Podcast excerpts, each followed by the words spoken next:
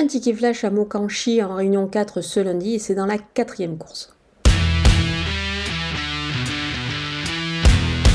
Le numéro 7, euh, Forbach, va s'élancer en tête euh, ici.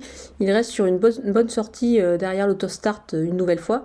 Certes, c'est un numéro qui est un petit peu en dehors, mais je pense qu'il devrait pouvoir s'en sortir et s'illustrer dans cette épreuve. L'engagement est quand même assez intéressant.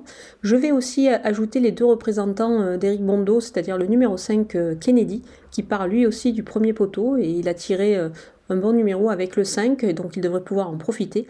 Mais aussi le numéro 11, Zadig Del Ronco, euh, tous deux restent sur des disqualifications, mais quand même, c'est deux choix qui méritent crédit. Ils ont démontré par le passé qu'ils pouvaient euh, rivaliser dans ce genre de rencontre.